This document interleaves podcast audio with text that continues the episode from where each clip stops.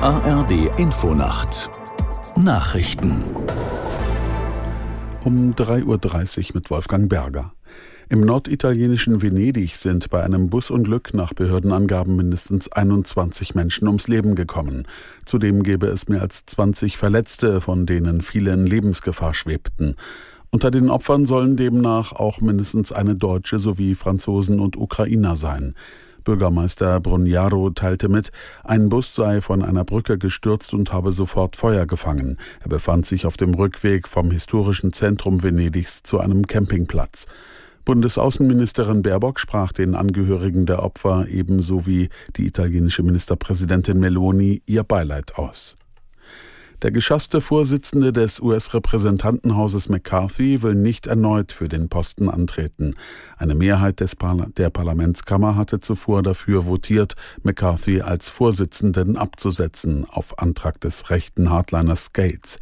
Aus Washington Ralf Borchardt. Kevin McCarthy war im Januar erst nach 15 Wahlgängen in das protokollarisch dritthöchste Amt der USA gewählt worden. Anlass für die jetzige Abwahl war der Kompromiss mit den Demokraten vom Wochenende. Durch einen Übergangshaushalt, der bis Mitte November gilt, war ein Shutdown, eine weitreichende Haushaltssperre, verhindert worden. Die radikale Gruppe um den Abgeordneten Matt Gates lehnt jeden Kompromiss mit den Demokraten ab verlangt harte Sparmaßnahmen und ein Ende der Ukraine-Hilfe in bisheriger Form. EU-Ratspräsident Michel befürwortet nach eigenen Worten einen Beitritt der Ukraine bis zum Jahr 2030. Zugleich nannte Michel im Spiegel aber auch Bedingungen. Dazu müssten beide Seiten ihre Hausaufgaben machen. Von der EU verlangte Michel unter anderem Entscheidungsprozesse zu beschleunigen. Mit einer zügigen Aufnahme würde Brüssel auch beweisen, dass es geopolitisch handlungsfähig sei. Kiew müsse, wie die anderen Beitrittskandidaten, Reformen umsetzen, Korruption bekämpfen und die rechtlichen Voraussetzungen erfüllen, so Michel. In Rom kommen heute ausgewählte Teilnehmer für die Weltsynode der katholischen Kirche zusammen, um gemeinsam über deren künftigen Weg zu beraten. In der Plenarsitzung wendet sich Papst Franziskus direkt an die Teilnehmer. Die Weltsynode gilt als eines seiner wichtigsten Reformprojekte.